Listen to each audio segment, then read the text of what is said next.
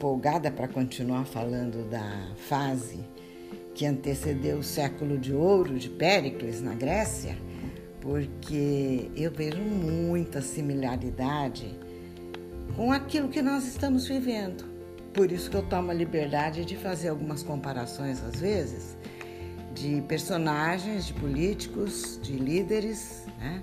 pessoas que se destacam num caminho de tentativa de realização de benefícios para a maioria da população. Mas eu vou procurar ir devagar, com calma, falando um pouquinho de cada um desses momentos e sempre que possível fazendo paralelos. Aliás, eu me lembro que no episódio anterior eu falei que, claro, hoje nós não vivemos mais em cidades-estado, a relevância de países, comunidades políticas também é, é relativa por causa das, das, comunidades, como a comunidade europeia, o mundo globalizado, e não podemos nos esquecer do mundo corporativo. Que o mundo corporativo é como se fosse uma outra instância, não é um Estado politicamente organizado, mas o mundo corporativo tem um poder que vai além, muito além do poder político instalado, codificado, constituído em cada país. O mundo corporativo tem a fluidez da moeda. O mundo corporativo tem a é, capacidade de, de se insinuar em todas as instâncias do poder político, porque é um é um meio, é um instrumento, a moeda, o dinheiro, o poder financeiro é um instrumento poderoso que se insinua mesmo e às vezes, quando para não me antecipar, mas até se sobrepõe ao poder constituído. Mas vamos devagar. Vamos voltar para Solon. Vamos ver o que Solon fez de importante, porque eu estou querendo que vocês procurem pensar em políticas públicas, em ações que beneficiam grande parte da população. Esse trechinho que eu vou, eu vou ler um trechinho para vocês agora de um manual desses que vocês encontram nas suas escolas, né? É, é um manual chamado História Universal, é um volume, acho que de alguma coleção chamada História Universal, e é o, o livro, a obra chamada Oriente e Grécia, André Alba tá? Vou ler um trechinho desse manual aqui porque é o que é o que me chamou a atenção para mostrar para vocês que políticas Solon ajudou a desenvolver em Atenas. Então, abre aspas. Solon melhorou também a sorte de gente pobre, camponeses e artesãos. Aboliu as dívidas que os assoberbavam de maneira tão cruel que os credores tinham o direito de reduzir a escravidão os seus devedores insolventes e deu-lhes lugar no governo e na justiça. Daí em diante foram admitidos em certos tribunais para julgarem, e principalmente na Assembleia do Povo, onde se discutiam todos os negócios importantes da cidade.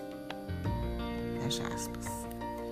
Claro que isso é do que eu tenho falado né, recentemente, sugerido e levado vocês a refletirem sobre que a massa da população sofre quando não tem poder. Vocês se lembram que os eupátridas, os arcondes, todos os magistrados, todos eram pessoas que é, tinham um grande poder econômico. E, e os ricos sempre achavam que estavam fazendo bastante pelo povo. Na verdade, eu chamo atenção às vezes para a questão da filantropia, porque não é que não seja bom a gente fazer o que pode pelo outro, é bom, mas é aquela história, né? Eu vou dar um peixe ou eu vou ensinar a pescar. E filantropia, quando é esse tipo de filantropia, distribuição do peixe sistematicamente, pode ser um contraditório, pode ser justamente o que impede o povo de aprender a ter uh, a, a, sua ênfase né, de participação na exigência de que se ensine a pescar, de que se dê educação, de que se dê saúde, de que se dê alimento, de que se dê condições para o povo pescar o próprio peixe. É um assunto para sempre ser pensado, tá?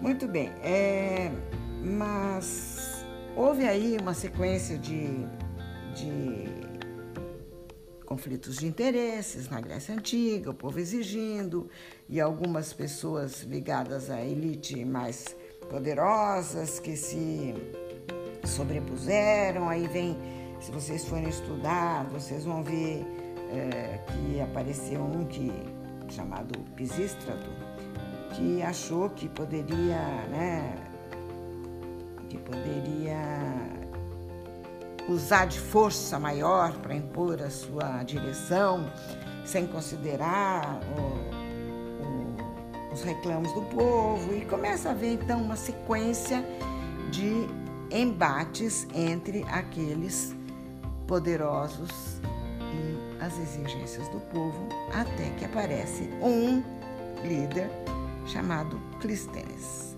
E nós vamos falar de Clístenes com bastante atenção agora para ver como a força da, da natureza, a força social, a força da ação social pode dirigir, sim, os destinos de um povo.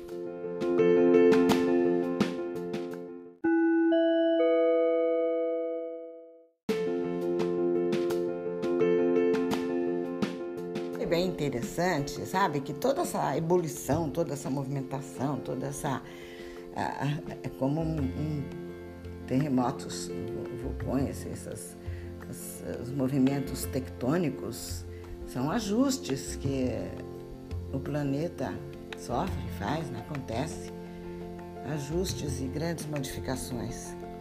Na vida social é algo parecido. Depois de Pisístrato, ah, aí sim, de fato, quando eu digo que apareceu um líder chamado Clístenes.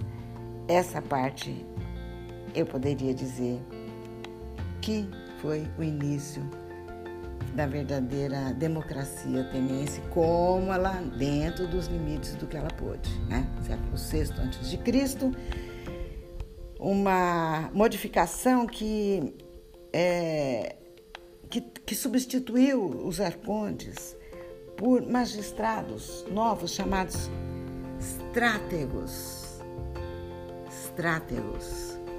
Aqueles que são de fato eleitos por uma Assembleia Popular sem limitação de fortuna, sem condição de fortuna, quer dizer, qualquer pessoa do povo considerado cidadão ateniense podia ser um estrátegos, tá?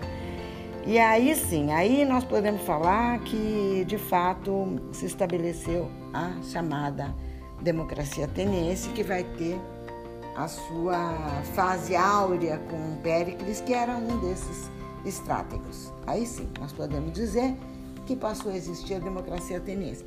E foi nesse período de democracia ateniense que a vovó volta a lembrar a vocês que aconteceu aquela a invasão dos persas, né? que eu já contei lá nos episódios anteriores da primeira temporada. Talvez eu ajude vocês a lembrar disso também, nesse momento, já associando essas passagens, sem esquecer que eu vou ter que falar de Péricles, do século de ouro, tudo bem, mas não tem importância. Quando eu contei a história da família para vocês, eu lá na primeira temporada eu contei do orgulho, né, que todo grego tem até hoje, das passagens, é, da, da, dos momentos mais é, edificantes, dos momentos mais gloriosos da resistência contra os persas, né? E então eu contei com aquele olhar de quem tem o orgulho de ser descendente de uma estirpe dessa, de uma raça dessa, de uma etnia dessa, dessas convicções, desses valores. Mas eu posso contar novamente, vocês não vão ficar entediados, já do ponto de vista propriamente histórico e não do relato como foi ouvido quando eu era criança, em casa. É, falando desse orgulho, só para não, só para ajudar vocês a lembrarem, nossa, o, o bisavô de vocês falava, contava a, a Batalha das Termópilas assim, com, como se fosse o avô dele que tivesse vivido aquilo, entendeu?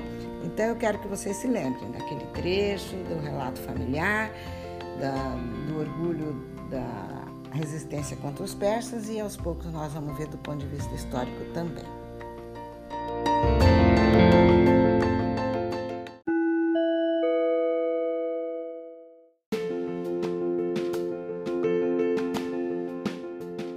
Antes de terminar, porém, eu sei que eu faço uma bela de uma salada aqui falando de família, falando de memória ancestral, falando, apontando algumas personalidades, alguns personagens históricos do momento da democracia ateniense, mas é, é uma conversa, né?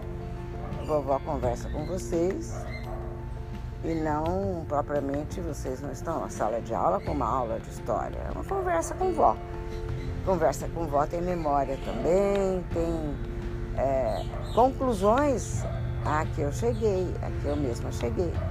E, e refletindo em tudo isso que eu conversei com vocês hoje, e querendo ajudar um pouquinho a não fazer muito nó nessa meada que a gente vai enrolando e desenrolando dessas reflexões, eu quero chamar atenção para mais uma coisa antes de terminar.